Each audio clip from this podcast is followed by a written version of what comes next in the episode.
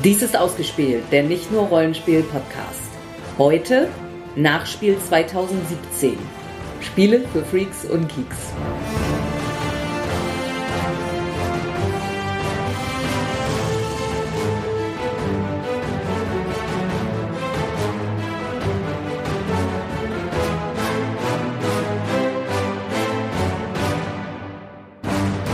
Mein Name ist Sandra Mein Name ist Jens. und hier sind wir zurück mit unserem zweiten Teil der Nachspiel, Nachlese. Ja, und ich würde vorschlagen, wir steigen gleich voll ein in die Heavyweight Championship der knallharten Freak-Spiele. Jo. Wie in unserer Vorspielsendung angekündigt, wollte sich Sandra unbedingt Doctor Who Time of the Daleks anschauen. Das haben wir auch getan. Das Ganze ist von Verlag Gale Force 9 und der Designer ist Andrew Hort und das Spiel ist für zwei bis vier Spieler semi-kooperativ, kann man das wohl bezeichnen. Wir haben es schon ein bisschen vorgestellt gehabt, also der Vorspiel, die Regeln, Sandra, du hast ein bisschen erzählt, jetzt Ja. haben wir es gespielt. Gibt es da jetzt noch was hinzuzufügen? Eigentlich nicht, glaube ich. Also ich glaube, ich habe schon. Oder wollen wir doch nochmal jetzt für die Hörer dieser ja, Sendung na gut. ganz Na kurz gut. Also jeder der Spieler spielt eine andere Regeneration des Doktors. Ja, Es- waren jetzt in dem Grundspiel Es sind tatsächlich doch nur vier drin. Im Vorspiel dachte ich noch, es wären sechs. zwölf. Zwölf, elf, vier und eins. Ja. Der Beste fehlt. Die besten fehlen, aber naja, das Beste zum Schluss oder so. Wird in Erweiterungen kommen. Ja, ja. Also es waren auch schon teilweise Companions Ja. Drin, deren Doktor noch gefehlt hat. So.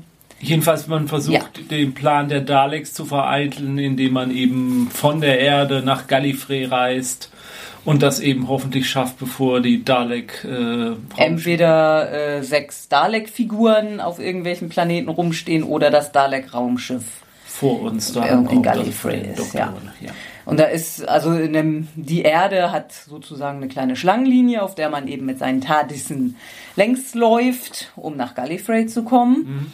Und dann gibt es nach und nach diverse Planeten. Die sind bekannt aus den Abenteuern des Doktors, also Ja. bekannte äh, Zwischenfälle. Und jeder dieser außerirdischen Planeten hat zwei Dilemmas.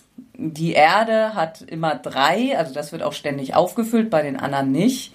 Ähm, also auf der Erde ist immer Vergangenheit, Zukunft, Gegenwart. Und auf den anderen ist auch meistens irgendwie einmal Vergangenheit, einmal Zukunft Ja, oder so. ja. Ja, und dann geht es darum, Dilemmas zu lösen, denn damit kriegt man auch so Belohnung, aber am wichtigsten geht eben die TARDIS weiter. Lass uns mal einfach über die Spielmechanik Ja, ja, ja. reden. Und da muss man sagen, es ist ein reines Würfel-Pool-Building-System. Mhm, also man hat dadurch, dass man sein, der, der Doktor bringt halt eine bestimmte Anzahl Würfel, dann hat man Companions oder die, die man erst einsammeln muss. Am Anfang hat man einen, die bringen dann Würfel, dann hat man Ausrüstungsgegenstände, die Würfel bringen können. Dann kann man Würfel tauschen. Also die Companions bringen meistens nicht unbedingt eigene Würfel oder nur manchmal, aber fast immer die Möglichkeit. Also der Doktor bringt hauptsächlich schwarze Würfel und auf diesen schwarzen Würfeln ist jedes Symbol einmal drauf und dann gibt es eben spezialisierte Würfel in anderen Farben. Ja. Und die Companions bringen einem hauptsächlich die Möglichkeit, schwarze Würfel mit einer bestimmten anderen Farbe zu tauschen. Ja, und Reroll-Fertigkeiten und äh, Würfeldrehfertigkeiten und dergleichen. Ja, und jedes Dilemma hat eine bestimmte Anzahl Symbole, die man irgendwie erwürfeln muss, mit welcher Würfelfarbe ist wurscht, ähm, um dieses Dilemma zu beseitigen, die Belohnung zu kriegen. Wenn man es nicht schafft, wird man bestraft, also da passiert was Schlechtes. Und ja, bis hin zu, dass man regenerieren muss. Ja. Und dann wird tatsächlich jeder Doktor ähm, kriegt seine nächsthöhere Regeneration, also die man hat. Also es würde der erste in den vierten und der vierte in den elften. Und wenn man mit vier Spielern spielt, führt das dazu, dass alle irgendwie ihren Doktor einmal in der Gegend rumreichen. Vom zwölften kommt man wieder zum ersten zurück. Ja, und dann würfelt man halt und dann muss man drauf sein Glück hoffen, dass das Richtige kommt, weil es ist doch am Ende des Tages relativ glücksabhängig. Man kann das Glück beeinflussen durch geschicktes, Rerollen und aber so schwierig ist das jetzt auch nicht. Also es ist nicht, dass man da ganz große Taktiken oder Strategien entwickeln muss oder ganz raffinierte Spielzüge zusammenbastelt. Und das ist ehrlich gesagt auch mein Kritikpunkt des Spiels. Das ist sehr repetitiv. Also Es ist immer jede Runde macht man dann doch irgendwie das Gleiche. Man versucht sich da dann dran halt. Äh, interessant wird es, wenn sogenannte Dilemma, mit denen wir in der Proberunde gar nicht gespielt haben, wenn die Nee, nicht Dilemma, ähm, äh, Zeitanomalien. Zeitanomalien, danke. Wenn die ins Spiel kommen, dann kann es sein, dass zum Beispiel keine roten Würfel mehr zur Verfügung stehen. Das könnte es dann noch ein bisschen interessanter machen. Ganz ehrlich, also ich würde nicht mal im entferntesten drüber nachdenken, mir das Spiel zu kaufen, wenn es nicht die Doctor Who-Lizenz drauf wäre. So bin ich dann doch ein bisschen versucht, dem Spiel noch mehr Chancen zu geben. Ah, also ja, also aus meiner Ansicht nach ist es keine Lizenzkrücke, aber es ist auch weit davon entfernt, eigenständigen Hit zu sein. Und wenn man verwöhnt ist von dem, was Fantasy Flight Games mit seinen Lizenzspielen teilweise hinbekommt, da auf dem Niveau spielt das nicht. Also, ja, meine Ansicht. Ja, vor allem also dafür, dass man ja im Prinzip immer das Gleiche tut, ist es vielleicht sogar ein Ticken zu lang. Ja, das dachte ich Also- auch. Äh, irgendwann dachte ich auch, Mensch, jetzt müsst, also dann kann man sich ja ausrechnen, maximal Im, Also- im meistens geht man höchstens zwei Schritte Ja, mit der TARDIS und ich weiß nicht genau, wie viele Felder das sind, aber das muss man schon so zehnmal oder was ja, machen. und, und, und also ich war irgendwo an einer Stelle des Spieles mal, da fing ich dann an rumzurechnen. So, wenn ich jetzt zweimal ein mit Dreier schaff, die es auch gibt, also da- dass du drei Schritte vorgehen kannst, das wären schon zwei Runden und dann wäre es noch nicht zu Ende, weil dann hätte ich es noch nicht geschafft. Dann müssten wir mindestens noch mal eine, Ru- einen kompletten Durchgang spielen. Und das, ja, das, das zog sich dann schon. Ja. Also ehrlich, das ist so ein Spiel, je länger ich drüber rede, umso mehr komme ich zu dem Schluss, dass es eigentlich gar nicht so großartig ist. Was ist Dr. Who? Ja. Ein weiteres Spiel, zu dem Sandra mich genötigt hat, es zu spielen, ist äh, Firefly Adventures, Doppelpunkt, Brigands and Browncoats von Gale Force 9 Publisher und die Designer sind unter anderem Aaron Dill, Andrew Hort, John Kowal Kowaleski und Sean Schweigart. Und das ist ein Spiel für 1 bis 5 Personen und da spielt man irgend so eine Raumschiffbesatzung von irgendeinem Raumschiff. Ja, ja. Das sagte mir so gar nichts. Nee, nee, das, den Gag hatten wir schon im Vorspiel, glaube ich. Ja? Ja, dann müssen wir es ja durchhalten. Ja. Ja, wir hatten das Spiel schon im Vorspiel. Firefly, die TV-Serie, von der es bestimmt demnächst nochmal eine zweite Season geben wird. Sicher. Der Gag wird auch nicht alt, Nee, ne? nee. Firefly-Fans zu quälen mit der Tatsache, Ja, ja. dass ihre Geliebten... Ja, also kommen wir doch mal zur Sache. Also das ist ja schon das zweite Firefly-Spiel von Gale Force 9. Ja. Das erste war ja rein kompetitiv. Kompetitiv, also man haut sich, äh, fliegt mit, mit Raumschiffen im Universum rum. Ja, erfüllt Aufträge. Ja. Also War meiner Ansicht nach auch nicht so der Hammer. Mhm, Aber ganz nett. Ja, und das zweite hier ist nun komplett kooperativ. Und auf dem Boden der Tatsachen. Ja, genau. Also man ist zu Fuß unterwegs. Jetzt erstmal sind Kaylee, Wash, Zoe, Jane und Malcolm dabei. Nicht also vor der ersten Staffel. Ja, genau. Und ja, man muss also Szenarien lösen. Ja. Das, was wir gespielt hatten, also es hat, ähm, ja, ich hatte ja auch schon im Vorspiel erwähnt, also es stehen tatsächlich Wände aufrecht auf dem Spielbrett. Die Also, Räume sind dreidimensional quasi dargestellt, 3D. ohne Dach, Ja. so dass man reingucken kann.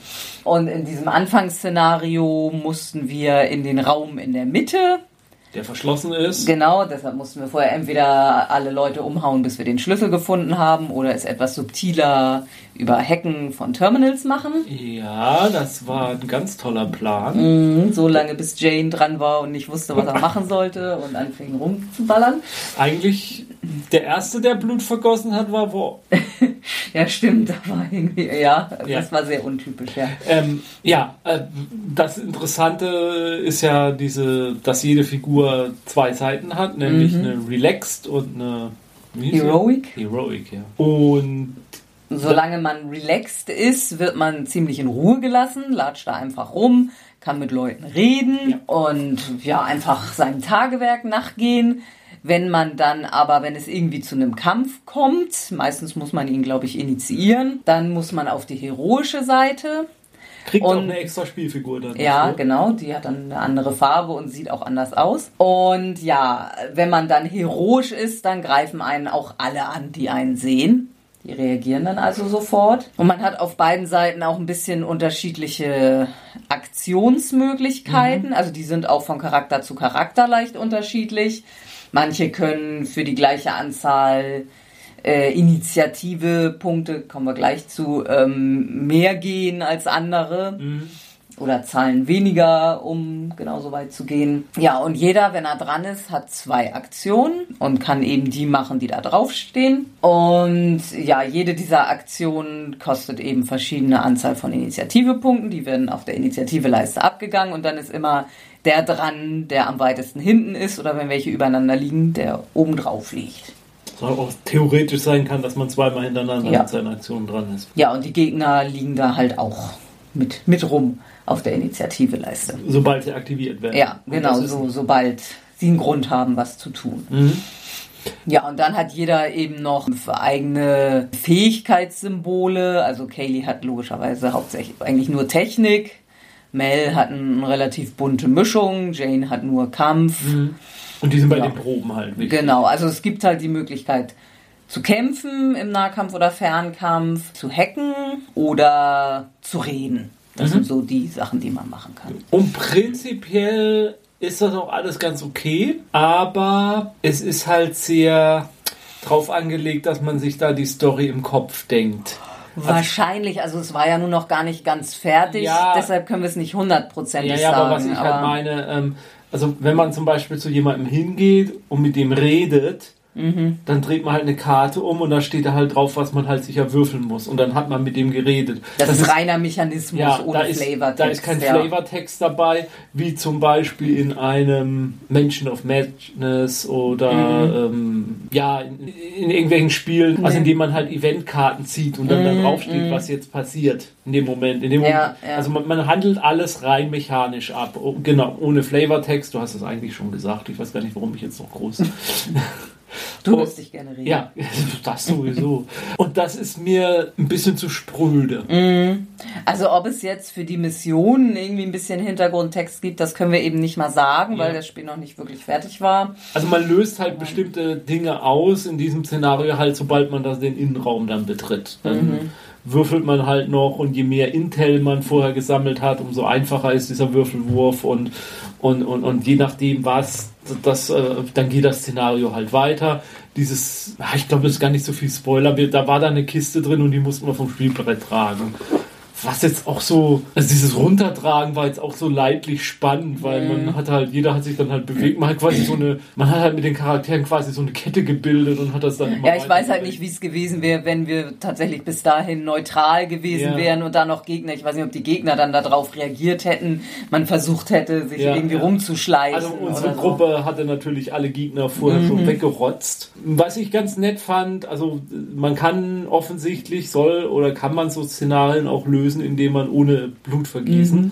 Und Mhm. Hätte dann- auch mehr Geld. Ja, genau. Das, also man, es, es gibt eine Vorgabe, wie viel Geld man am Anfang kriegt. Und vor, der Runde, vor dem Spiel hat man einen gewissen Geldbetrag zur Verfügung und damit kann man sich Ausrüstung kaufen. Das sind dann halt Waffen und Hacking-Tools und solche Dinge. Also es, es ist sowieso noch nicht käuflich erwerbbar. Man hätte jetzt vorbestellen können. Auch da muss ich sagen, wäre es jetzt nicht die Firefly-Lizenz, würde ich überhaupt nicht mal drüber nachdenken. Es, äh, da gibt's ganz an, da gibt's andere von diesen, ja, es ist ja im Grunde genommen auch ein Dungeon Crawler irgendwie Ja, ein bisschen, ja. die irgendwie ein bisschen mehr Substanz haben. Und Ja, und also äh, der, den wir gefragt haben, der wusste es nicht mal genau, aber wahrscheinlich sind auch wirklich nur so eine Handvoll Szenarien dann überhaupt in der Box. vier, Vier, fünf? sagte er irgendwie, ja. Und Kommt mir eigentlich jetzt erschreckend wenig Ja, vor im Vergleich mit, hm, ich glaube, Sandra, du hattest den Vergleich gezogen, Imperial Assault zum Beispiel, Mhm. wo gleich ja massig an Szenarien auch drin sind. Dann hattest und da hast du ja auch noch diese Skirmish-Gefechte, die du dann Mhm. kämpfen kannst. Das kommt mir jetzt im Moment ein bisschen wenig vor. ja, ja. Und dafür dann halt 60 Euro Ja. zahlen. Und. Also das ist reine Geschmackssache, sage ich jetzt. Man würfelt ja eigentlich fast immer nur mit einem sechsseitigen oder manchmal auch mit zwei sechsseitigen. Das fühlt sich auch irgendwie nicht cool an, dieses Würfeln. Also die Symbole, die man die an Fertigkeitswerten haben, die geben einem dann Bonus auf das Würfelergebnis äh, und, und nicht mehr Würfel. Ja, und ich bin ja. halt so, doch so jemand, der das dann halt cool findet, wenn ich jetzt, boah, ich bin jetzt, jetzt habe ich mal so viele coole Ausrüstung und so viel Dings, jetzt kann ich mal so eine richtige Handvoll Würfel nehmen und kann die würfeln. Das ist, ist was Psychologisches bei mir. Und da fühlt es sich so, ja, ich würfel jetzt einen sechsseitigen. Das ist so öde. Ja, öde ist zu viel gesagt, aber es ist, es ist, ja, gibt mir nicht das Feeling, richtig mächtiger Charakter zu sein in dem Moment. Mhm. Wir waren auf dem Mars. In Haben ihn aber nicht geterraformt? Letztes war Jahr haben wir ihn geterraformt. Äh, Dieses Jahr sind wir dann wieder hingeflogen und haben gemerkt, da ist nichts übrig geblieben. Denn äh, bei First Martians, Adventures on the Red Planet, äh, muss man wieder von vorne anfangen. Äh, und zwar richtig von vorne. Man ist einer von maximal vier Astronauten, die die erste Mission, bemannte, dauerhafte ähm, ähm, Mission auf dem roten Planeten beginnen. Und man hat ein, ein Spielbrett, was fast wie so eine Schalltafel aussieht, mit lauter grünen Lichtern, hoffentlich. Denn, äh, also man Es ist kooperativ. ja. Und es sind keine echten grünen Lichter, es sind grüne Bausteine, die dann aber teilweise ausgetauscht werden mit bösen roten Bausteinen, was dann bedeutet, dass irgendwelche Systeme nicht funktionieren. Das Ganze wird App unterstützt. Die App sagt einem, was passiert. Durch schlimme Dinge, Events, die sagen, äh, jetzt äh, habt ihr Leck, der Sauerstoff tritt aus oder euer Essen ist nicht mehr gut. Es ist szenariobasiert, man spielt verschiedene Szenarien, man kann auch eine Kampagne spielen. Es hat auch ein bisschen Legacy-Prinzip, indem man dann irgendwelche verschlossenen Umschläge öffnet. Jeder ähm, Also wobei äh, die Kampagne, da spielt man die Szenarien dann eben in Reihe und über, also es sind nicht neue Szenarien für die Kampagne, sondern Doch, ich glaub, glaube, ja? teilweise sind die Okay. Szenarien dann auch anders, wenn ich sie Okay. richtig verstanden Okay. habe. Ja, man kann auch neue Szenarien runterladen über die App und man kann auch, also jeder hat seine Spielkarten, da ist ein Foto vom Astronaut. Man kann auch mit der App und, äh, die- äh, und Computer unterstützt eigene Spielkarten machen und kann das eigene Gesicht dann Ja. in diesen Astronaut dann rein. und das kann man dann auch ausdrucken. Ja, das, so in die, genau in dem Format soll man Mhm. es dann angeblich auch ausdrucken können, wie es auf diesen Karten drauf ist. Ist natürlich ein nettes Gimmick, Mhm. wenn man dann mal voll eingestiegen ist und dieses Spiel halt äh, unbedingt spielen will. Mit der eigenen Gruppe, mit einer Gruppe halt auch zusammen, wenn dann jeder dann sich da wieder selber findet, kann auch den Astronauten einen eigenen Namen geben Mhm. und erinnert dann schon ein bisschen so auch an Pandemie, an dieses Ja, Prinzip ja. den Ja, also ansonsten ist es ja ähm, aus der gleichen, aus dem gleichen Hause wie Robinson Crusoe. Genau, wir Ja. haben noch gar nicht gesagt. Portal Games. Ja. Mhm. und auch äh, Publisher auch Pegasus-Spiele. Mhm. Und ich weiß gar nicht, ob es überhaupt schon eine deutsche Version auch gibt. Nee, weiß ich auch nicht. Ja, vermutlich noch nicht. Weil ich glaube, das ist auch äh, gerade ganz frisch erschienen jetzt zu spielen. Und Ja, und wir haben eben verschiedene Wissenschaftler oder, oder äh, ja, Astronauten mit verschiedenen Aufgabengebieten. Arztbiologe. Ja, also der eine ist Arzt und Biologe, dann haben wir einen Mechaniker und Ingenieur, dann du warst ein. Bio, Wissenschaftler und Bio, Geochemiker oder so. ja, ja. Und ich habe ich hab die Autos gefahren und war äh, Geologin. Ja, du hast keine Autos gefahren, weil, Nee, weil das, ich, ich wäre die, die ganz toll Auto hätte fahren Ja. können. Um die Marsbasis herum kann man auch erkunden und kann dann Gegenstände finden, zum Beispiel Teile eines alten Marslanders und dann kann man Ersatzteile rausholen, die man dann braucht, um seine Basis äh, in Schuss zu halten. Und es ist dieses Spielprinzip, wie man es von Robinson Crusoe kennt, wenn man mit, also man hat zwei Aktionen quasi. Wenn man äh, mit einer Aktion irgendwo hingeht, muss man würfeln und muss gucken, ob es klappt oder nicht. Wenn es klappt, kann es klappen und man kann sich noch wehtun dabei oder man kann ein Event noch gleichzeitig auslösen. Und wenn man mit zwei entweder dem eigenen zweiten oder jemand hilft einem hingeht, dann klappt die Aktion automatisch, aber natürlich schafft man dann nicht so viel, wie man vielleicht schaffen müsste, weil plötzlich überall alles rot schon leuchtet und man müsste eigentlich ganz viel machen beim Produzieren. Ja, also es gibt eben haufenweise Stationssysteme, eben die, die Produktionssachen, die man braucht, Essen, Energie und äh, Sauerstoff. Dann gibt's so die, die Crew-Quartiere und dann gibt's den, den Garagen-Arbeits- Bereich und jeder dieser Bereiche hat so drei grüne Würfel, also eben drei Bereiche, die funktionieren müssen. Wenn irgendwo einer ausfällt, wird der Würfel eben rot gemacht. Es gibt dann immer eine Schwelle, wie viel rote man haben darf, bevor er vorbei ist. Und ja, dann muss man je nach Szenario bestimmte Ziele erreichen, für die man eben seine Aktionen aufwendet. Und dann muss man aber eben auch noch ja, mit den Aktionen dafür sorgen, dass nicht alles kaputt geht und dass alle versorgt sind und dass keiner zu gestresst ist und ja. Dazu muss man sie dann Videospielen schicken. Mhm. Das Schöne ist, wenn einer Videospielen geht, geht es allen besser. Es könnte daran liegen, dass der Typ, der Videospielen geschickt wird, so weg, nervt nicht, lass ihn. Moral, die man erhält, kann man dann eben tatsächlich benutzen, um irgendwelche Spezialfertigkeiten einzusetzen. Ja, also wir haben nur dieses Einführungsszenario mhm. gespielt. Das macht es jetzt schwierig, da ein endgültiges Urteil über das Spiel zu fällen. Aber ich muss sagen, überraschenderweise hat es mir dann doch ganz gut gefallen. Mhm. Also ich bin ja kein Fan von Robinson Crusoe so, so stark, weil ich, ich, ich fand es okay, ich habe es mal gern gespielt, aber ich hatte dann auch relativ schnell genug davon. Mm, das fand ich jetzt erstmal, hat mich neugierig gemacht auf mich. Ja, also das Setting ist natürlich auf jeden Fall nett. Also es ist halt im Gegensatz zu den einfacheren kooperativen Spielen wie Flashpoint oder Pandemie, können einen da halt die Möglichkeiten manchmal so ein bisschen erschlagen. Oder dass man eben an so vielen Ecken, dann das hatten wir jetzt in unserem Spiel eigentlich nicht, das war relativ gemütlich. Aber bei Robinson Crusoe ist das halt, dass man da so viele Sachen eigentlich so furchtbar dringend machen muss, dass es manchmal wirklich in, in naja, in Stress können auch Flashpoint und Pandemie, aber trotzdem hat man da immer nur relativ wenig Optionen, was man jetzt gerade machen kann, um es besser zu machen. Und wenn das nicht reicht, dann ist das halt so. Aber man hätte auch nicht furchtbar viel anderes machen können.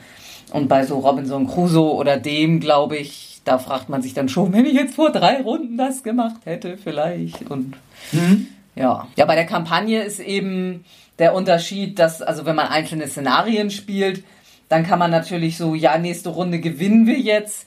Deshalb lassen wir das und das System jetzt total in die Grütze gehen. Ja. Und das kann man bei der Kampagne halt nicht, weil man mit dem System danach weiterspielen muss. Da muss man dann halt. Ja, ja man, man kann es, aber man muss mit den Konsequenzen ja, leben. Genau, ja. Dann hat man halt in der nächsten, im nächsten Szenario ein Problem. Sandra? Ja. Kiste.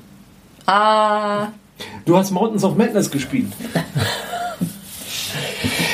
Bei mir war es aber Werkzeug. Ah, bei mir war es Kiste, wo ich mhm. schreiben musste. Mountains of Madness ist ein kooperatives Spiel bei dem es darum geht, die besagte Kampagne aus der Kurzgeschichte Novelle von H.P. Lovecraft. Äh, Cthulhu geht ja immer, um mal wieder einen Trend vom letzten Jahr ja. aufzugreifen. Ja, also diese wissenschaftliche Expedition nachzuspielen. Das tut man, indem man mit seinem Flugzeug den Berg hochfliegt. Mhm. Der Berg besteht in diesem Fall aus einer Pyramide an Karten. In der untersten Reihe ist die Küste, wo man anlandet. Dann kommt Berg, Berg im Prinzip, dann, dann kommt, kommt Stadt, Stadt und dann, dann kommt die Edge of Madness und dann mhm. soll man auch noch fliehen. Mhm.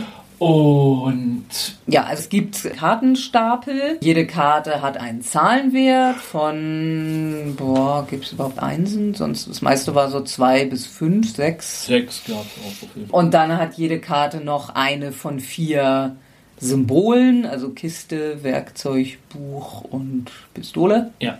Und immer wenn man irgendein Feld anfliegt. Muss man das umdrehen und da genau. sind dann zwei Herausforderungen drauf, die man bestehen muss. Und, und da steht dann sowas wie Buch 14 bis 16 und die Gruppe muss dann zusammen den Wert erreichen. Genau, mit diesem Symbol. das wäre drüber, soweit. Nicht, nicht drüber, genau. nicht. Das wäre soweit relativ einfach. Problem ist, man muss das, also man darf eben auch nicht zu viel reinlegen. Ja. Und dieses Besprechen macht man unter Zeitdruck. 30 Sekunden hat man. Zeitdruck. Dann muss man alles fertig besprochen haben und jeder seine Karten reingeworfen haben, verdeckt. Sobald eine Karte liegt, darf noch nicht mehr geredet werden. Genau, also man muss erst alles bereden und dann die Karten schmeißen, Aber auch das ist alles noch relativ einfach. wenn da nicht der Wahnsinn Der wäre. Wahnsinn.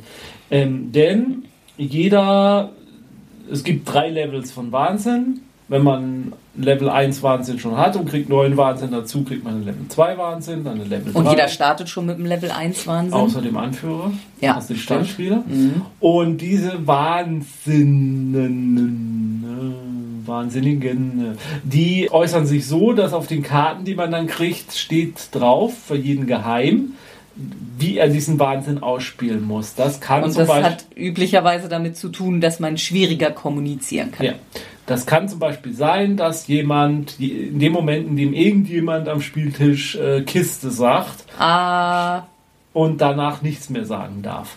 Oder dass man aufstehen muss und, und alles im Stehen machen muss. Äh, oder dass man. Ich war am Anfang war ich sehr höflich und musste mich immer melden und durfte erst was sagen, wenn mich jemand drangenommen hat. Ja.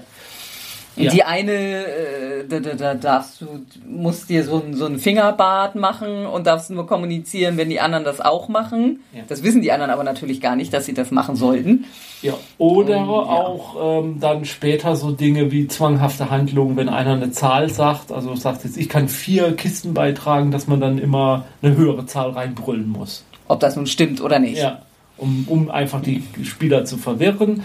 Äh, was auch nett ist, die Kärtchen, je höher man kommt, verwechseln plötzlich die Farben. Also, die Symbole haben, die, die, am Anfang hatte Pistole immer, weiß ich nicht, rot und plötzlich grün und plötzlich ist es dann mal rot. Und das muss man halt auch noch mitkriegen, dass man nicht auf die Farbe guckt, sondern auf das Symbol. ja, Das soll halt eben auch äh, darstellen, dass man immer, Ja. immer gackerer wird. je höher man kommt, Mhm. umso höher müssen die Werte sein, die man zusammen an Karten reinlegt. Oder manchmal muss man dann auch mal einen exakten Wert treffen, was natürlich auch nicht ganz einfach ist. Wenn man eine Probe halt nicht schafft, dann äh, kriegt man wieder mehr Wahnsinn. Wenn man so wahnsinnig ist, wie nur irgend geht, dann muss man mit dem Würfel würfeln. Der macht eigentlich auch nur schlechte Dinge. Nachziehstapel für die äh, Wertkarten äh, kaputt machen. Ja, am schlimmsten ist, wenn man Verletzungen kriegt. Ja. Denn also Ziel des Spiels ist es, hinten zu fliehen. Man Also muss also die. Pyramide hoch, dann noch drei in drei Schritten fliehen. Ja. Und dann muss man mehr, ähm, wie hießen die Karten? Knowledge? Äh, mehr Artefaktkarten. mehr Artefaktkarten haben, als Verletzungen im Stapel Ja. sind. Und man hat von Anfang an Verletzungen, da kann man aber manchmal Glück haben, dass man da welche von rausheilt. Und dann sammelt man eben Artefakte und ja, man muss es eben schaffen, davon nachher mehr zu haben. Deshalb ist es halt sehr, sehr schlimm, wenn dann nachher ständig beim Würfelwurf dann neue ähm, Verletzungskarten reinkommen, weil man dann einfach irgendwann nicht mehr hinterherkommt. Ja. Und das Ganze ist mal ganz lustig. Ich glaube aber, es nutzt sich auch relativ schnell ab. Ja, also vor allem waren doch relativ, erstmal sind diese Wahnsinnssachen, sobald du weißt, dass wenn jemand sich den Finger unter die Nase hält, dass alles, was man tun muss, ist, dass Ja. jeder sich da den Finger hinhält, ist das Ding natürlich ziemlich witzlos geworden. Es gibt schon relativ viele Wahnsinnskarten, also es wird schon ein bisschen dauern, bis das soweit aber ist. Aber irgendwann, also zum Beispiel hatten Jens und ich eben, er hatte das, dass er bei Kiste schreien muss und ich hatte es, dass ich bei Werkzeug schreien muss. Da habe ich natürlich auch, als Jens das erste Mal geschrien hat, war natürlich auch klar, aha, er hat die gleiche Karte für die Kiste. Und auch nachher äh, diese Schreibweise, die einen halt leicht verwirrt. Ja. Da bin ich auch drauf reingefallen, aber da werde ich jetzt, würde ich natürlich jetzt nie wieder drauf reinfallen. Das klappt dann auch nur einmal. So. äh, wir haben noch nicht gesagt, also das Spiel ist beim Yellow Verlag und der Autor ist Rob äh, Devio, der ja auch äh, für Pandemie Legacy Mitverantwortung trägt. Durchaus also namhafter Designer, dennoch meiner Meinung nach ein relativ durchschnittliches Spiel. Äh, auch Eher so Partyspiel. ja, also es hat auch jetzt, also man muss jetzt auch nicht erwarten, da in irgendeiner Form einen toll atmosphärischen Cthulhu-Mythos zu Nee, erleben. also im Prinzip merkt man da gar nichts von Cthulhu, außer diesem Wahnsinnsthema, aber ja, aber auch Wahnsinn jetzt, sage ich äh, mal, ja, ja. in seiner, das ist so, ja, so ein Haha-Wahnsinn. ja, in genau. seiner Also, humoristischsten Weise dargestellt. Mhm. Ähm, Und ja, genau so wie du sagst, in dem Haha. Also es ist jetzt Mhm. meiner Meinung nach auch kein Spiel, wo man sich wegschmeißt vor Lachen dabei. Nö. Nö. In dem Moment, wo man es liest, sage ich mal, die Mhm. Karte, was man machen muss, da hat man dann. Mhm. Und das war's dann, aber dieses Ausspielen an sich. Und es, es gibt ja auch keinen Schiedsrichter, sage ich mal, der jetzt sagt, hast du es jetzt auch wirklich genug Ja, ausgespielt? ja, ja. Und, und die Gruppe wird ja dann auch, kann ja auch nichts nix sagen in dem Moment, Moment mal, musstest du dein Wahnsinnig jetzt ein bisschen besser ausspielen oder so. Das, das bleibt ja dann irgendwo verloren. Also ist auch auf die auf den Goodwill aller Spieler und Beteiligten auch angewiesen. Ja, also wenn man den Karton sieht mit diesen arktischen ähm, Szene und großen Toren, wo dann weißes Licht rausscheint oder so, könnte man echt meinen, boah, das ist jetzt das absolut atmosphärische Lovecraft-Horror-Game. Und das ist es so absolut nicht. Ja, ja. Also ich will jetzt nicht behaupten, das ist ein Etikettenschwindel, aber es weckt schon ein bisschen andere Erwartungen, wenn man es ganz unvoreingenommen sieht. Wenn man das jetzt einfach so als Cthulhu-Fan kauft, dann ja. Schwierig, schwierig Mhm. dann zu sagen, dass das so okay. Also es ist drei bis fünf Spieler, Mhm. das vielleicht nochmal. Es ist halt auch so ein Spiel vom Spielprinzip her. Ähm, also ich, ich kann es mir jetzt beim besten Willen nicht vorstellen, dass genau dieses Spielprinzip mit mehr als fünf Spielern funktionieren könnte. Aber ehrlich gesagt würde die Art von Spiel besser funktionieren Mhm. mit noch mehr Spielern. Also so eine Art Werwolf mit Cthulhu vielleicht Mhm, oder so irgendwie, wo man rauskriegen muss, wer der Wahnsinnige ist oder so. Mhm. Da auch diese Art, dann Karten reinzulegen, zusammenzuzählen, ob man auf genug kommt, das ist ja was, so eine Art, was man oft in so Verräterspielen Ja. drin hat, wo dann nachher gemischt wird und dann geguckt wird, wer hat denn da was reingeworfen und überhaupt beigetragen und haben wir genug. Mhm. Versatzstücke von vielen Bekannten, ganz nett gemischt, aber es ist nicht Ja. der leckere Eimtopf, den man sich vielleicht auch Und dann halt eine Lizenz geflanscht, zu der es irgendwie eigentlich gar nicht so wirklich passt. Ja, dieses, dieses Ja, Wahnsinnsthema. ja, ja, aber nicht, nicht auf diese Art. Aber ja, also das muss man ja mal ganz ehrlich mittlerweile sagen. Cthulhu oder der Cthulhu-Mythos ist fast komplett im Comedy-Bereich angekommen. Also zumindest was die Verspielung so ein bisschen angeht. Also, Cthulhu geht ja immer. ja, aber es sind ganz wenige, ganz, ganz wenige Spiele, finde ich, die das wirklich auch so Ja, ja. ansatzweise auch die richtige Atmosphäre dann auch äh, erzeugen. Horror. Ja, selbst das ist so. Naja. Das Kartenspiel fand ich jetzt zuletzt eigentlich ziemlich. Das Äh, andere das, das meinte ich. Achso, das Card Game, ja. Das fand ich jetzt, das kannte schon so ein bisschen. Ja, Mansion of Madness hat auch schon ein bisschen, manchmal ein bisschen Comedy-Elemente dann. Mhm. Okay. Ja. Rache! Ich werde mich rächen dafür, was Don Vittorio mir angetan hat. Ich werde ihn und all seine Schergen vernichten. So ist die Einstellung beim Brettspiel Vengeance vom Verlag Edge Entertainment. Ist ein Spiel für ein bis vier Personen. Der Designer heißt Gordon Kalea und äh, dem durfte ich auch kurz die Hand schütteln, als ich drauf gewartet habe, auf dich gewartet habe, weil ich ja schon am Spieltisch saß. Ist ein, nee, es ist kein kooperatives Spiel, darf man jetzt nicht verkehrt sagen. Es wir haben es ja schon vorgestellt in unserer Vorspielrunde. Ich hatte ja gesagt, ich möchte es unbedingt spielen. Ja.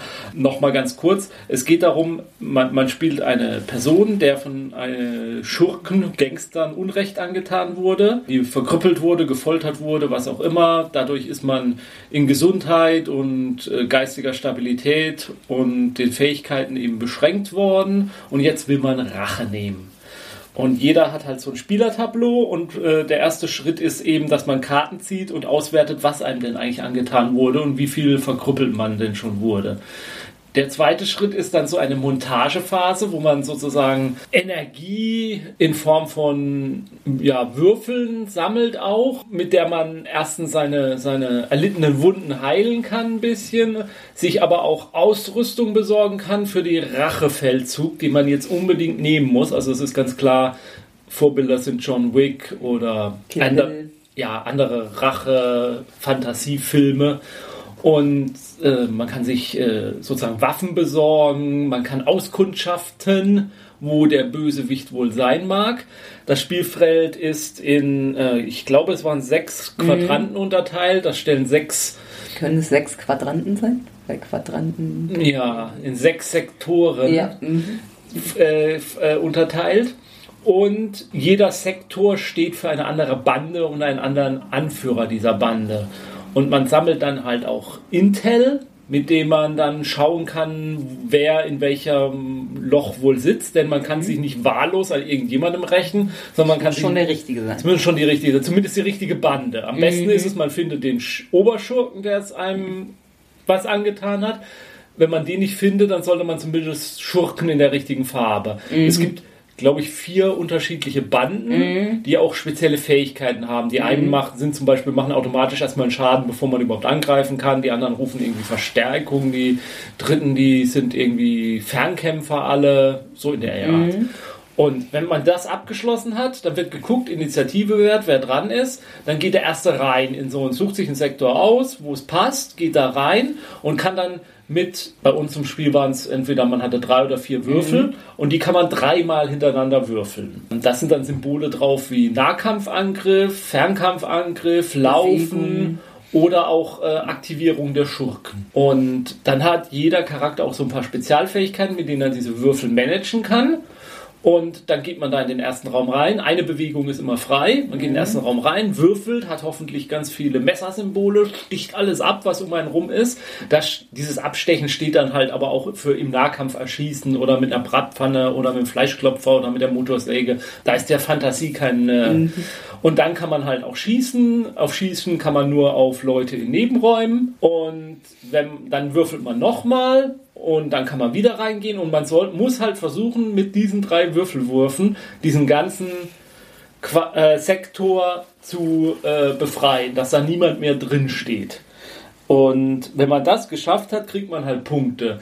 Man kriegt Punkte dafür, dass man jeder, jeder Sektor hat halt eine bestimmte Punkteanzahl, die man ähm, dann bekommt. Und wenn man gleichzeitig auch noch seine Wrongdoer äh, mit erledigt hat, dann kriegt man auch noch Punkte von denen. Mhm. Und gespielt wird halt drei oder vier Runden lang, wo das dann immer singt. Und wer dann am Schluss die meisten Rachepunkte, also am blutigsten Rache genommen hat, der hat gewonnen.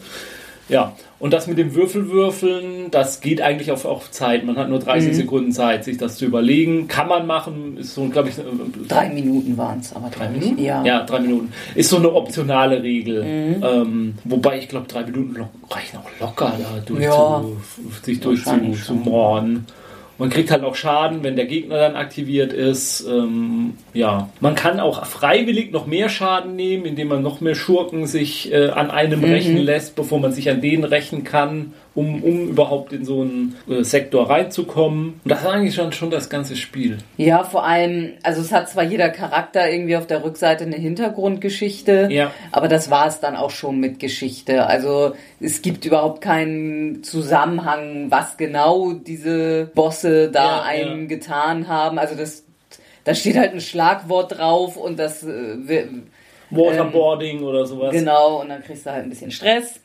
So, und ja, aber das war es dann auch. Ja, also ich hatte mir wirklich erhofft, so von dem, was ich bisher gelesen hatte vorher, dass es tatsächlich so ist, dass man in irgendeiner Form durch das, was einem die Bosse antun, in irgendeiner Form negative Spezialeffekte quasi hat, dass das eigentlich jeden Charakter noch so ein bisschen mehr definiert, außer dass er halt bestimmte Werte einfach, dass sein Gesundheitsbalken halt einfach schlechter ist mhm. oder das, das war mir ein bisschen zu trivial. Nichtsdestotrotz wird mir das Spiel, glaube ich, trotzdem Spaß machen. Dann kommt aber der Faktor, da sind geile Miniaturen drin und dementsprechend ist der Preis des Spiels auch hoch. Mhm.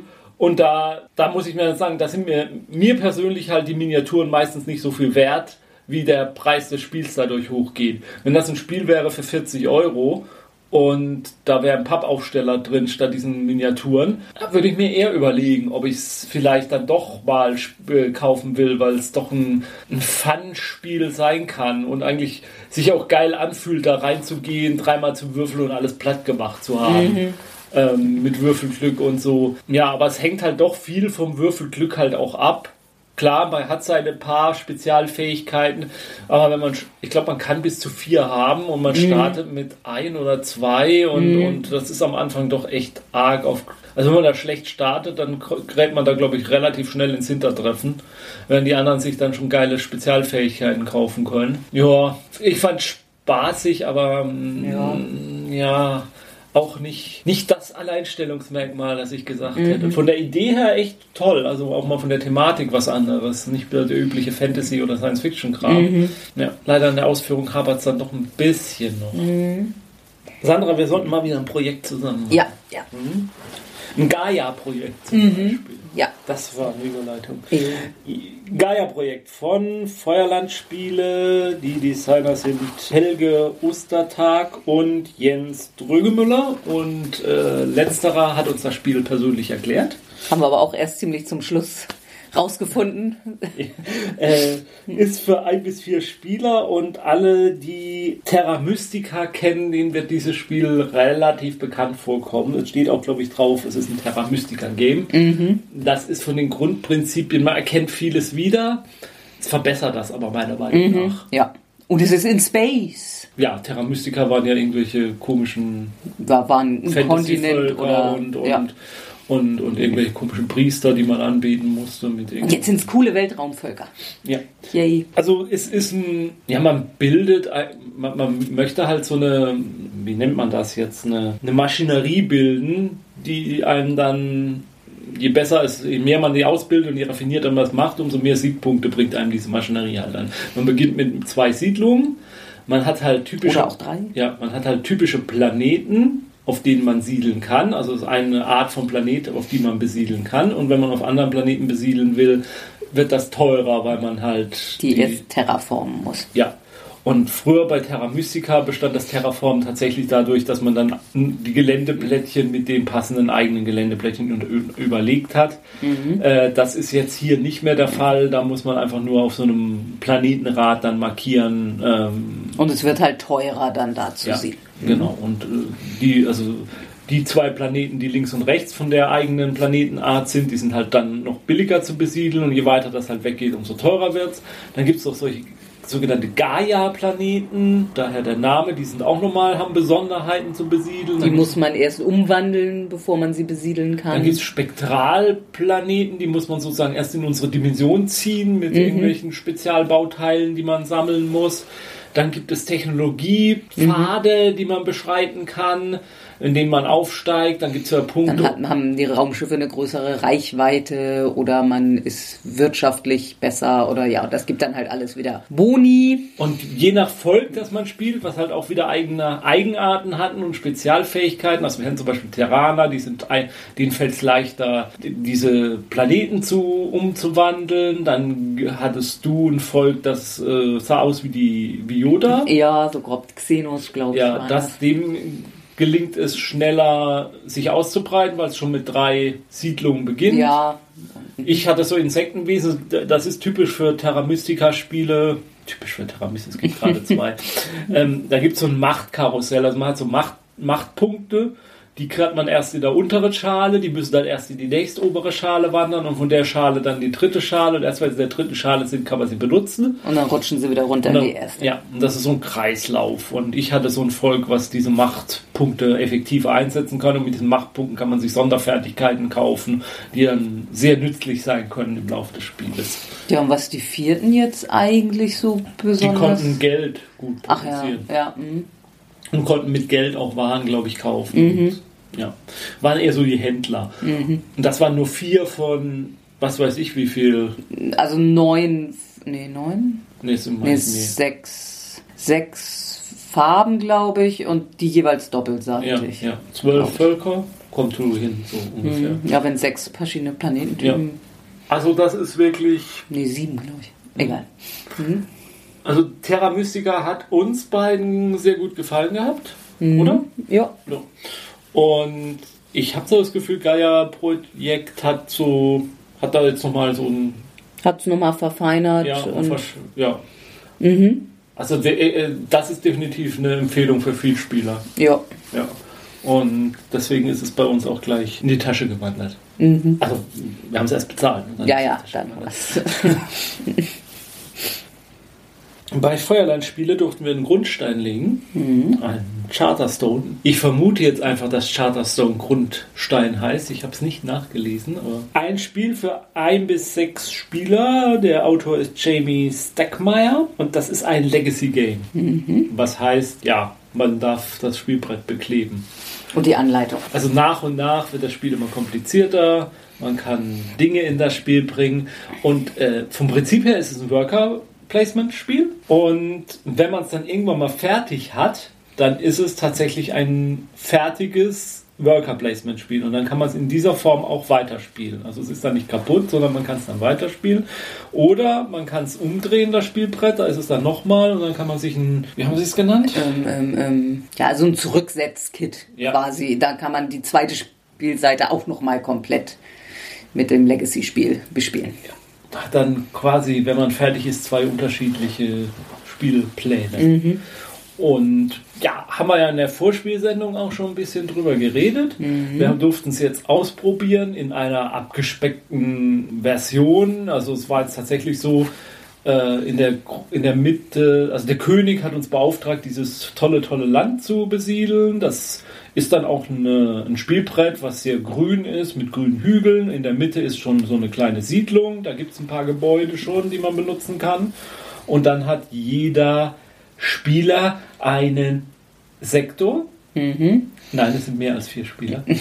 Ja, also sechs Sektoren. In jedem Sektor gibt es einen Rohstoff. Lehm, Kürbis, Also, ja, ähm, ähm, Stroh, Holz, Eisen, Stahl, nee, Kohle. Kohle, Stahl. ja, die sechs waren. Und äh, je, jeder darf dann so ein Gebäude reinkleben auf eins der Felder des äh, Sektors. Sektors.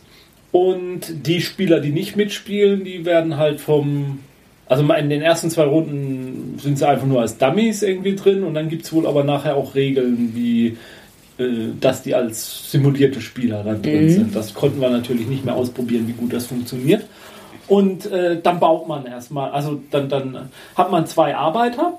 Erst setzt man den ersten Arbeiter, dann sind die nächsten dran, dann ist man wieder dran, dann setzt man seinen zweiten Arbeiter. Wenn man einen Arbeiter auf dem Produktionsgebäude steht, kriegt man halt das, was da produziert wird. Und wenn man beide Arbeiter gesetzt hat, dann muss man tatsächlich eine ganze Runde dafür verschwenden, beide Arbeiter vom Brett zu nehmen. Außer, wenn man irgendwo hin will, wo schon jemand steht, wird die da schon stehende Figur an den Spieler zurückgegeben. Kann man theoretisch mit sich selber machen. Also mit dem zweiten Stein den ersten wieder zurückholen. Nur kriegt man dann halt immer wieder nur das Gleiche. Immer nur das Gleiche, genau. Und wenn man eben jemand anders, dann freut sich der andere, weil er seinen Stein so wieder gekriegt hat. muss also eine Runde weniger aussetzen, Ja. Mhm. muss dafür dann vielleicht die nächste Runde dann aussetzen, weil er dann vielleicht nicht rausgeworfen wird. Ja, und dann gibt's noch ein paar äh, allgemeine Gebäude in der Mitte. Also es sind eigentlich alles allgemeine Gebäude. ja, Sobald jeder kann alles nutzen, das stimmt. Sobald man sie geklebt hat, äh, sind Wir wissen nicht, ob später im Verlauf des Spiels neue Regeln dazukommen, dass solche Gebäude dann irgendwelche Eigentümer Mhm. haben. Aber es gibt auf jeden Fall fixe Gebäude, die eben von Anfang an da sind. Da ist dann halt sowas wie Ware verkaufen und dafür ein Gold kriegen. Und aber auch äh, spezielle Sachen, die eben ganz wichtig sind. Also ähm, neue Gebäude bauen zum Beispiel, wenn man deren habhaft geworden Ja. ist. Es gibt auch Zielkarten, mit denen man Mhm. Punkte sammeln kann. Da fand ich das Witzige, da muss man zum Beispiel sechs Gold haben. Die sechs Gold muss man aber nicht abgeben, man muss sie nur haben. Muss sie und quasi dann, nur einmal ja, vorzeigen. und dann muss man die Aktion durchführen, dass man die Zielkarte an aktiviert. Und dann macht man das und dann zeigt man, guck, ich habe sechs Gold. Und dann behält man die sechs Gold oder sechs Rohstoff oder was auch immer und hat dann aber fünf Punkte. Das finde ich ein ganz witziges Prinzip. Ähm, da kann man auch noch so Schiffslinien bauen. Ähm, Ansehen, Ringen. ja, und ja, das Spiel endet dann, wenn ähm, die Fortschrittsleiste. Also immer wenn jemand ein Gebäude baut oder für ein paar andere Sachen, geht der Marker auf der Fortschrittsleiste weiter und wenn er dann Ja. irgendwann am Schluss ist, ist die Runde und vorbei. jeder hat halt so eine Box, wo die erste, wo die ersten Karten drin waren. Es gibt dann halt auch so einzelne Kar Vorlesekarten, wo dann draufsteht, welche Boxen jetzt aus dem Spiel genommen werden müssen. Und wenn man dann bestimmte Sachen, ge- werden neue, wenn man bestimmte Also jedes Anfangsgebäude hat auch so eine Kiste Ja, auf sich ich. drauf und man kann mit einer Aktion und ein bisschen Rohstoffen und so äh, seine Kiste öffnen und dann steht in so einer großen Box im Deckel drin, wenn die Kiste 3 geöffnet wird, gibt es folgende Karten. Das war dann jetzt am Anfang, das können wir glaube ich spoilern, eine verbesserte Version des Charakters. Der dann eben eine Spezialfähigkeit hat, und zwei weitere Gebäude, die eben auf denjenigen. Und diese Gebäude haben dann aber auch wieder Kisten, die man Ja. dann auch wieder öffnen kann. Ja. Ja. Und wenn das Spiel zu Ende ist, dann kann man auf seiner Startbox vermerken, wie viele Siegpunkte man hatte. Beziehungsweise für 10 Siegpunkte kann man sich so einen Stern ankreuzen. Und wenn man dann so eine Reihe von Sternen in einer Kategorie voll hat, kriegt man irgendwelche Boni. Und man vermerkt auch, ob man gewonnen hat, diese Spielrunde oder nicht. Und das äh, soll im Lauf des Spieles dann halt eben auch Auswirkungen haben auf die Story-Kampagne oder wie auch immer da fällt es jetzt schwer, eine Aussage zu machen, ob das wirklich gut ist. Ich kann einfach im Moment nur sagen, das Spielprinzip an sich, so wie ich es jetzt die ersten Runden erlebt habe, hat schon Spaß gemacht. Also das hat mich schon neugierig gemacht, wie es weitergeht. Also wir ziehen in Erwägung, es zu kaufen, aber da wir dann ja jetzt gerade mit Gloomhaven und Pandemie Legacy Staffel 2 schon zwei Legacy-Spiele da haben, hören wir vielleicht erstmal ein bisschen warten. Ja, ja, auch mal so ein bisschen abwarten, wie so die Die Kritiken Langzeitmeinung und ja. vielleicht auch, wie das so mit zwei Spielern läuft. Ja, ja. Aber das bleibt auf der Beobachtungsliste. Beobachtungsliste. Ja, also ganz oben auch auf der Beobachtungsliste. Und Ganz oben steht Stuffed Fables. Beziehungsweise das beobachten wir ja nicht, da warten wir nur drauf, dass es auf Deutsch rauskommt. aber dann steht Shutterstone dann direkt Ja, dahinter. gut. Die Niederlande sind in Gefahr und wir müssen etwas unternehmen. Es ist fast schon eine Pandemie, die das Wasser darstellt, das da kommt. Wir haben gespielt Pandemic Rising Tide.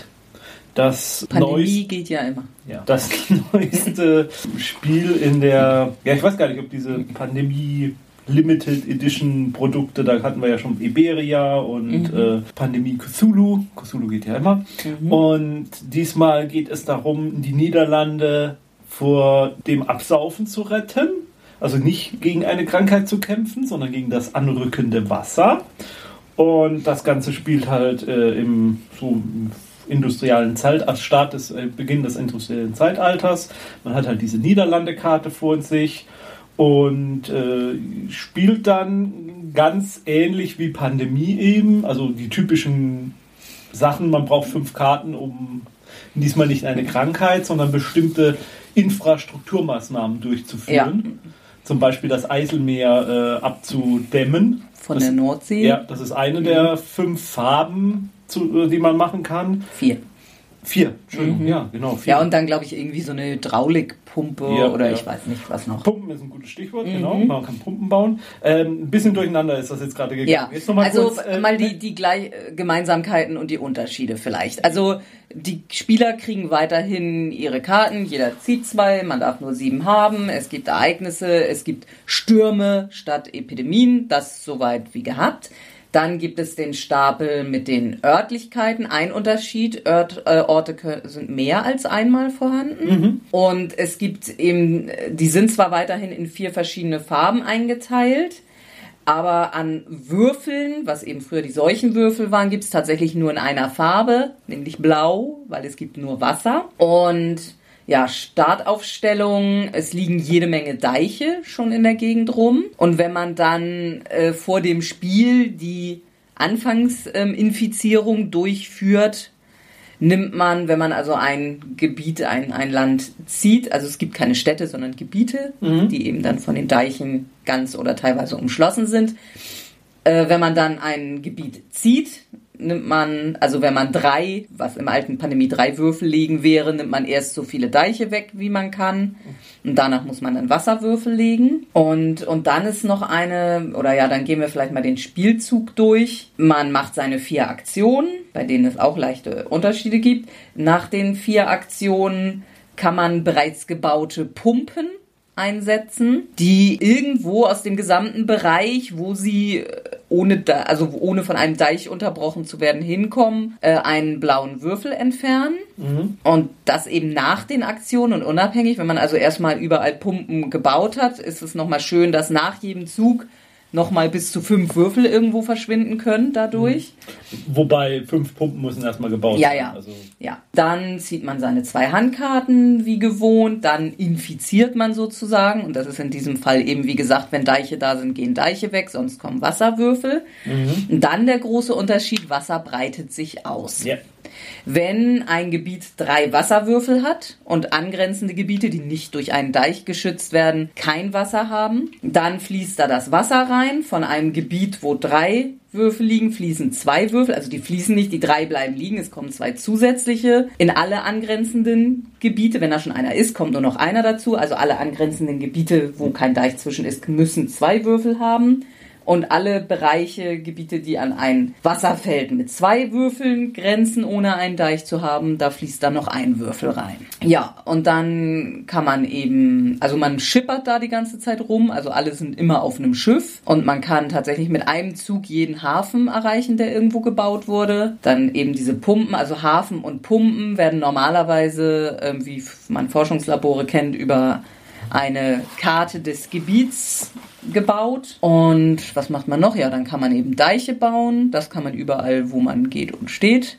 Und wo meistens nur da, wo kein Wasser genau, drin ist. Genau, im Normalfall darf kein Wasser sein in dem Gebiet. Und dann kann man eben Wasserwürfel wegmachen. Und das ist so im Großen das, was man tut. Dann gibt es noch fünf Rollenkarten, Ja. glaube ich. Und Mhm. die können halt Sachen besser oder können Dinge, die man sonst eigentlich nicht könnte, zum Beispiel Deiche da bauen, wo Wasser ist. Mhm. Oder eben ohne eine Karte abzulegen, die Häfen und die Pumpen bauen. Aber die Rollen erkennt man schon Ja, wieder so ja, aus den klassischen und ähm, ja. Am Anfang dachten wir, dass innerhalb der ersten Runde schon, dass wir draufgehen, weil das so sich dermaßen schnell ausbreitete, bis wir dann geschnallt haben, wie wichtig doch diese Deiche sind und äh, bis wir gemerkt haben, wie mächtig tatsächlich so eine Pumpe ist. ja.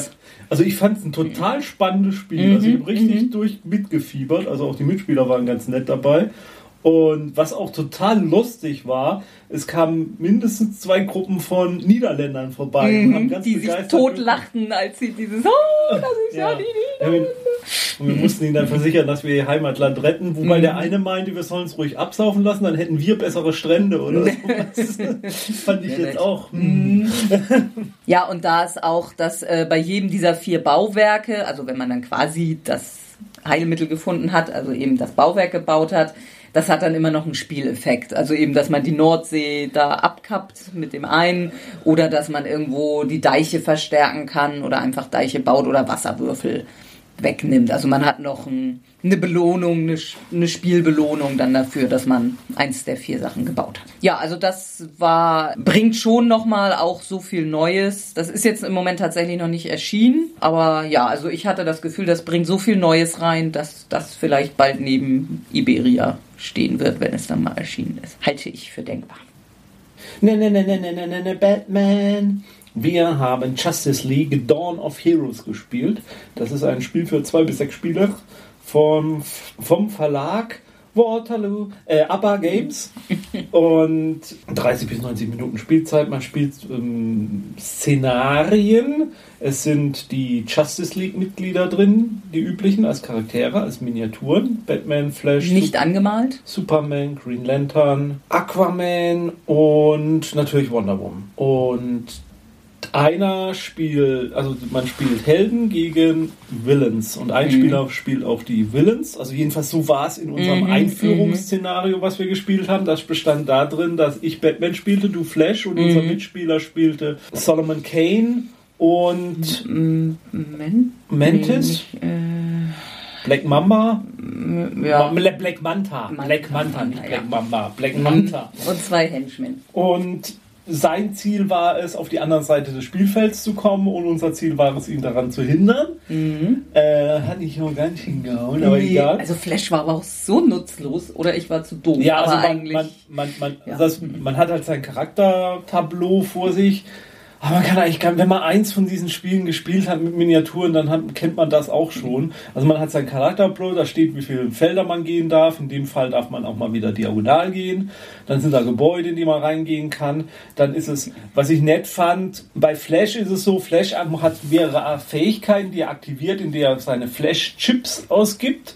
Bei Batman ist es, dass er Karten hat, auf denen Spezialfähigkeiten. Also da unterscheiden sich die beiden Helden so von der Spielweise ein bisschen. Ich denke mal, bei den anderen Wird es dann auch nochmal irgendwie auch Unterschiede sein, ja. geben, dann hoffe ich. Und dann kann man halt gehen und wenn man, dann kann man Nahkampfangriff oder Fernkampfan Fernkampfangriff, Fernkampfangriff machen. Und da Batman spielt dazu halt noch Karten aus, dann hat er einen Grundwert an Schaden und dann kann er noch mehr. Villains ähm, haben keine Verteidigung, dafür können Sehr sie, viel mehr Leben. ja und können würfeln für ihren Angriff, ob sie Mhm, ihn verstärken. Ja, bei äh, Flash ist das etwas seltsame, fand ich jetzt auch Mhm. vom Design, also auch von der Figur. Ähm, du konntest ja rangehen, du konntest nur einen Nahkampfangriff machen, Mhm. du konntest rangehen an den Gegner, konntest auf ihn einschlagen und dann warst du beim Nahkampf und konntest dich nicht lösen. Es sei denn, du hast wieder einen von diesen Chips. Drei Chips. Ich habe zwölf Chips insgesamt und Ja. für drei Chips kann ich schneller sein Ja. und dann mich aber auch aus dem Kampf lösen. Und das fand Aber- ich, also das ist, Flash ist ja das eigentlich das, dass er rast durchs, übers, Mhm. ganze, müsste er übers ganze Feld rasen und ja, das fand ich, Und das war halt das Problem, ich musste dann da dran stehen bleiben, konnte nicht viel ab Und und, dann dann wurde ich niedergeknüppelt. 0, nix irgendwie niedergeknüppelt. ja, das, Ja. ja, also, hm, komisch. Äh, Oder es wurde uns nicht richtig erklärt. Das könnte auch sein, weil das so Erklärung durch ähm, eine angelernte Hilfskraft, möchte ich mal sagen, die auch mehrmals nachfragen musste äh, wegen der Regeln. Deswegen war ich da bei ein, zwei Regelsachen, die sie uns da, da hatte ich auch so meine Zweifel, mochte da jetzt aber auch nicht rumdiskutieren, weil mir das doch ein bisschen seltsam vorkam. Die Miniaturen sehen nett aus. Das Spielfeld war zweckmäßig. Ja. Das Spiel an sich ist halt, wenn man eins dieser Miniaturen-Kampfspiele gespielt hat, kommt man da ganz schnell rein. Mich hat es jetzt einfach nicht so umgehauen. Nun bin ich jetzt nicht auch nicht der absolute DC Superfan, mag das aber doch ganz gerne, lese auch ab und zu mal so einen DC-Comic, aber es war jetzt nicht so, dass ich dachte, oh, ich muss dieses Spiel spielen. Das könnte sich theoretisch ändern, wenn man es ein bisschen mehr spielt, weil es da ja scheinbar tatsächlich Missionen und Szenarien drin gibt. Dann wird viel für mich davon abhängig, wie interessant diese Szenarien sind, ob die Szenarien vielleicht aufeinander aufbauen oder nicht. All das konnte man uns nicht sagen am Tisch und ähm, deswegen ist das jetzt, bleibt das jetzt erstmal alles so ein bisschen offen. Was Ganz nett ist, das Ja. Tutorial ist in Comicform. ja, das äh, fand ich auch gut, das hat mir auch gefallen. Von Platehead Games und dem Heidelberger Spieleverlag kommt das Spiel Tail Feathers auf Englisch so oder Schwungfedern auf Deutsch. Das ist ein Spiel für zwei bis vier Personen und ist von Cherry Hawthorne, der sich immer mehr zu unserem Lieblingsautor so entwickelt. Es spielt im Universum von Maus und Mystik, einem sehr schönen Erzählspiel mit Mäusen. Und Ta- äh, also Schwungfedern ist jetzt eine Version, wo man es gibt also in der Box gibt es zwei Fraktionen, die Mäuse und die Ratten. Die kämpfen gegeneinander. Haben sie ja in Maus und Mystik auch schon gemacht. Und diesmal sind sie halt nicht nur am Boden gekämpft, sondern auch in der Luft. Und dieser Luftkampf passiert dann mit wunderschönen Vo Vogelminiaturen, auf die man dann Mäuse draufsetzen kann. Die werden dann verbunden zu einer bestimmten Einheit, sodass Vogel und Pilot äh, in verschiedenen Kombinationen da sind. Es soll auch möglich sein, die Helden aus Maus und Mystik in dieses Spiel reinzubringen Dann aber nicht als Piloten, sondern als Bodenpersonal, in- ja. Und ähm, der Luftkampf funktioniert, sage ich mal, so ähnlich wie bei X-Wing, dass man so mit so Schablonen festlegt, welchen Kurs die nehmen Ja. werden.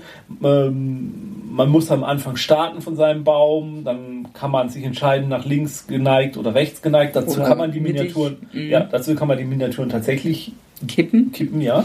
Und das scheint auch so gebaut zu sein, dass da eigentlich nichts brechen kann. Ja. Die Miniaturen sind auch ein bisschen elastischer, sage ich mal. Mhm. Und trotzdem, also, dennoch äh, ist eine Altersangabe ab 14 Jahren, also sehr viel späteren Einstieg als bei Maus und Mhm. Mystik. So, und ähm, ja, und dann kämpft man da gegeneinander. Hat auch die gleichen Würfel wie in Maus und Mhm. Mystik für, nah für Nahkampf, Fernkampfangriffe, Schilde, Käse.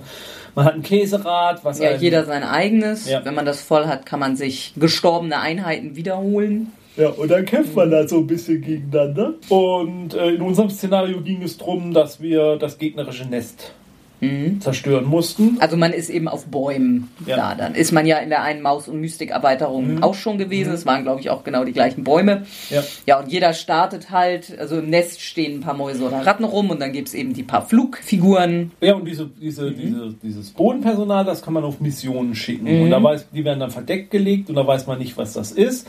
Und die liegen dann in der Mitte des Spielfelds und die Vögel können da Sturzangriffe auf diese Missionen machen. Da kann man dann zum Beispiel auch ein äh, ein Täuschungsmanöver gelegt haben an Missionen, dann ist da gar keiner und der Vogel stürzt sich da umsonst drauf. Mhm.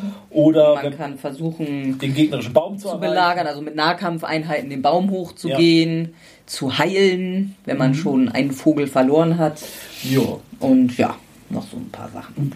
viele Einzelheiten. Also wunderschön anzusehen von den Miniaturen. Das Spiel an sich hat mir auch Spaß gemacht.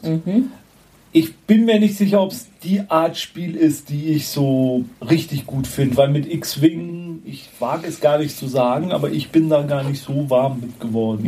Äh, mir, mir geht dieses, ja, es muss ja dann alles so stabil auf dem Tisch liegen und wenn man dann mal wegen was stößt und war das jetzt oder passt das noch? Und es ist ja viel bemüht bei diesen Miniaturen schon, also das ist ja ein Miniaturspiel Light, sage ich mal, das so einfach wie möglich zu machen, aber ich finde dann doch immer, irgendwie am Ende gibt es doch immer wieder so viele Regelauslegungsfragen, ob das jetzt noch in Reichweite ist oder nicht und ob man da gerade was verschoben hat auf dem Tisch, weil man keinen festen Untergrundgrid hat, sozusagen mit Feldern oder so, die man sich bewegt. Deswegen, ja, also, aber wer das mag, also wer damit gut zurechtkommt und auch mal was wirklich ein schönes Spiel und auch dieses Maus. Vielleicht mal ein anderes Szenario. Ja, ja. So. Es soll, also Schwungfedern ist schon seit einem Jahr raus, ist, jetzt auf, ist auch auf Deutsch jetzt da. Eigentlich hätten schon längst weitere Boxen kommen sollen mit noch mehr Völkern, die man spielen kann. Genau, Ist- damit man es dann auch zu viert ja, spielen ist kann. bisher jetzt noch nicht erschienen, soll aber alles noch Mhm. irgendwann kommen. Also das Spiel ist noch nicht. Vielleicht wartet man auch erstmal ab, was da noch so alles erscheint, ob das, ob die Linie jetzt wirklich weiter unterstützt wird. Sie sagen, es ist so. Gespielt ist vielleicht zu viel gesagt, aber wir durften es zumindest ein bisschen ausprobieren. Twilight Imperium, die vierte Edition von Fantasy Flight Games. Und das ist ja ein absoluter Brettspielklassiker. Ich würde fast sagen, das ist ein Bretterspiel. Epische Weltraumkämpfe, Diplomatie, Besiedelung. Wie gesagt, schon die vierte Edition dieses Spiels jetzt ein echter Klassiker eigentlich und man hat, also man hatte die Möglichkeit auf der Spiel, dass die noch nicht erschienene vierte Edition sozusagen anzuspielen. Wir haben durch drei Runden gespielt. Nö. Nicht, mal, zwei Runden nur. Im Prinzip sogar nur die eine. Ja, okay. Und deswegen, so viel will ich über das Spiel gar nicht erzählen. Also jeder Spieler spielt ein Volk, äh, man kann Raumschiffe bauen, man kann die Raumschiffe durch die Galaxis bewegen, Kann andere Raumschiffe beschießen. kann Planeten kolonialisieren, kann Planeten erobern. Dann, wenn man in der Mitte des Brettspiels angekommen ist, in der Zentralwelt des untergegangenen Imperiums, kann man dann anfangen, Politik zu machen. Dann gibt es äh, Vetos und, äh, nee, nicht Vetos, es gibt Wahlen. Also man stimmt über bestimmte Dinge ab, die dann den Spielvereinfluss, Spielfluss beeinflussen, dadurch, dass sie zum Beispiel sagen, ab sofort dürfen alle Spieler drei Strategiekarten auf der Hand haben und dergleichen. Da kann man dann miteinander abstimmen. Jedes Volk hat Sonderfertigkeiten natürlich. Man kann Technologien kaufen, die wieder das Spiel einfacher oder schwerer für den Gegner machen. Mm, Das Kampfsystem ist relativ flott von der Hand. Man würfelt halt, je nachdem, was für eine Einheit man hat, muss man halt ein höheres Ergebnis würfeln. Dann wird Schaden gegenseitig voneinander abgezogen und ja, dann knallt halt und die Raumschiffe sind raus. Meistens haben die Raumschiffe nur einen Lebenspunkt. Also es geht alles sehr flott von der Hand.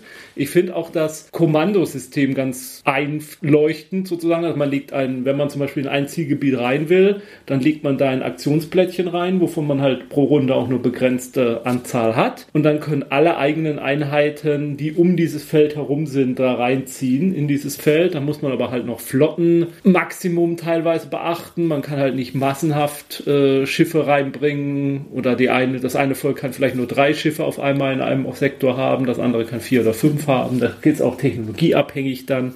Also das macht, das macht all das richtig, was es, was so ein großes episches Spiel richtig machen muss. Man muss nur die Gruppe und die Zeit dafür haben, denn äh, das ist ein Spiel, was man nicht mal eben in einer Stunde, auch nicht in zwei Stunden oder drei Stunden, das Wahrscheinlich kann, nicht mal in fünf Stunden. das kann sich sehr, sehr hinziehen, je nach Spielerzahl natürlich. Ist ab drei Spielern, aber macht vielleicht sogar auch erst ab vier oder fünf oder sechs Spielern richtig Sinn. Äh, ist so ein Spiel, ich würde unglaublich gerne mal so eine, in so einer Runde spielen, aber ich weiß nicht wann, ich weiß nicht wo, ich weiß nicht mit wem. Äh, Wäre vielleicht das ideale Spiel, um mal in den Urlaub mitzufahren. Mit einer Gruppe und so mal ein verlängertes Wochenende das Ja, durchzuspielen auf einer einsamen Berghütte oder am einsamen Ferienhaus in Ferienstrauen. Ja. ja. Also sehr interessant, sehr toll, aber ja, realistisch nichts, äh, was man mal so eben so kauft. Pulsar 2849 haben wir gespielt bei Czech Games Edition. Das ist ein Spiel von Wladimir Suchi. Ich hoffe, so spricht er sich aus, keine Ahnung. Zwei bis vier Spieler. Und da baut man sich auch so ein Sternreich auf. Allerdings geht das ziemlich schnell und, und ist recht simpel noch in den Regeln.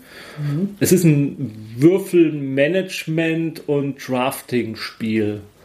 Man würfelt zu Beginn des Spiels eine Anzahl von Würfel, die wird dann ausgelegt und da wird dann der, der Median bestimmt. Ja, und, und alles, was unter dem Median ist, wenn man sich an Würfeln nimmt. Also es gibt eben von 1 bis 6. Ja, ja, genau. und, und wenn man die schlechteren Würfel nimmt, die unter dem Median sind, dann steigt man dadurch in bestimmten Wertungen hoch. Oder wenn man sich die höhere Wertigen nehmen will, dann muss man halt dafür was zahlen. Also zum Beispiel, mhm. dass man dann halt ganz weit Später in der dran ist. Ja.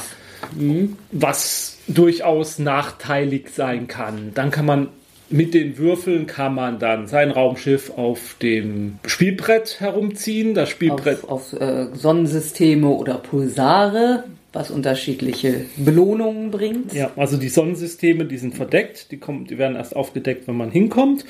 Und wenn man nur durchzieht, dann kann man da sozusagen so eine Fahne zurücklassen kriegt dann, verteilt dann sozusagen, zeigt dann an, wie weit man durch, Sonnensystem, durch die Galaxis gekommen ist. Und das ist durchaus wichtig am Ende für die Punktezahl. Und in Systemen, in denen man stehen bleibt, da gründet man quasi so eine Kolonie und dann kriegt man gleich einen bestimmten Bonus. Das kann zum Beispiel sein, dass man sein Würfelergebnis drehen kann mit einem Plättchen oder dass man gleich direkt Punkte kriegt. Dass man Bonuswürfel benutzen darf. Dass man Bonuswürfel benutzen darf. Ja.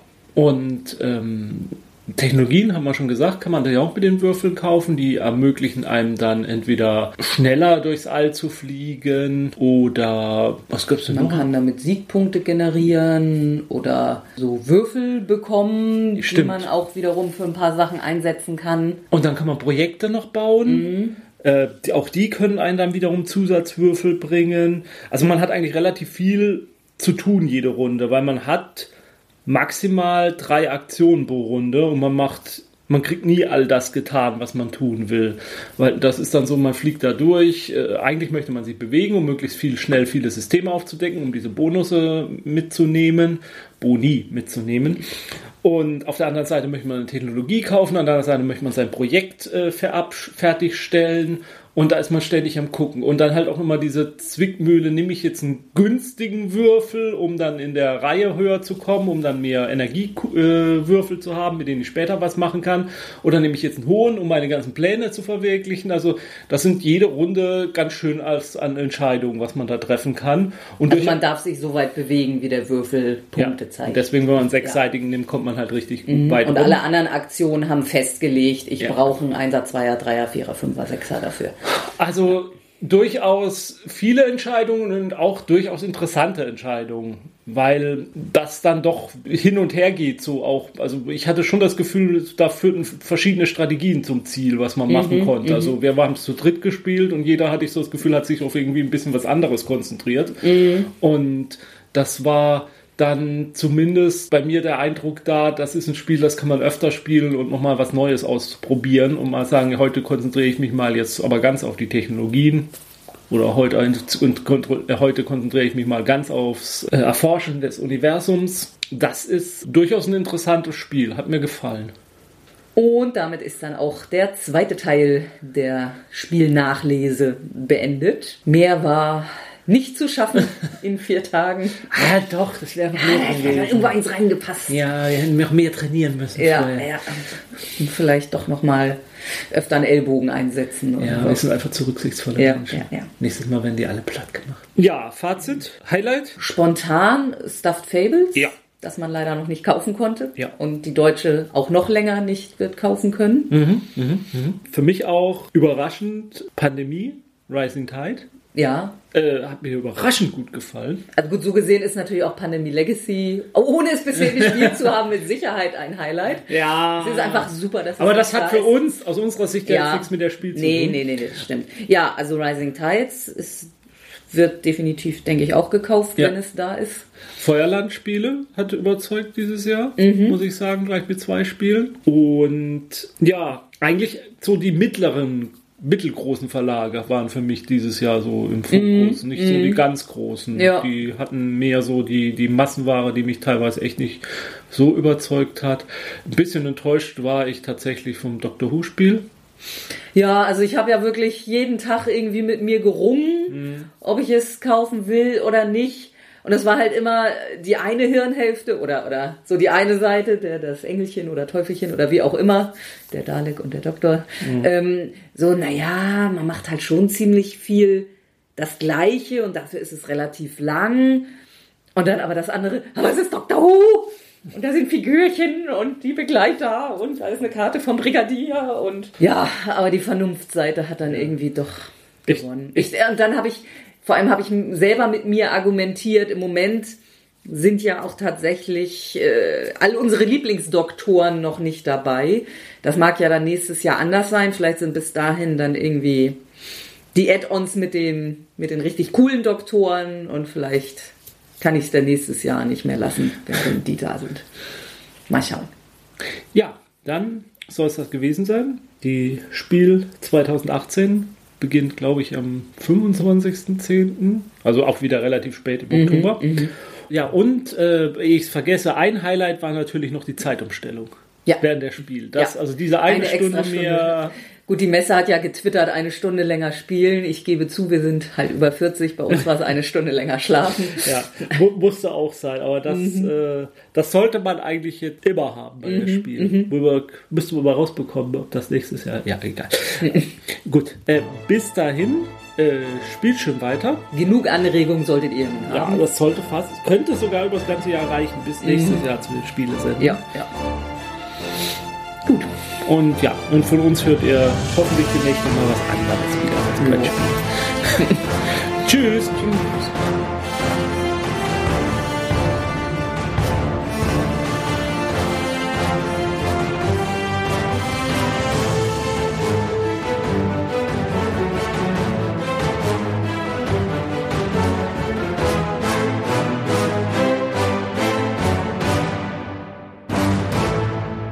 Dieser Podcast ist Mitglied bei analogspieler.de, der Portalseite für alle Podcasts rund ums gute alte Spielen.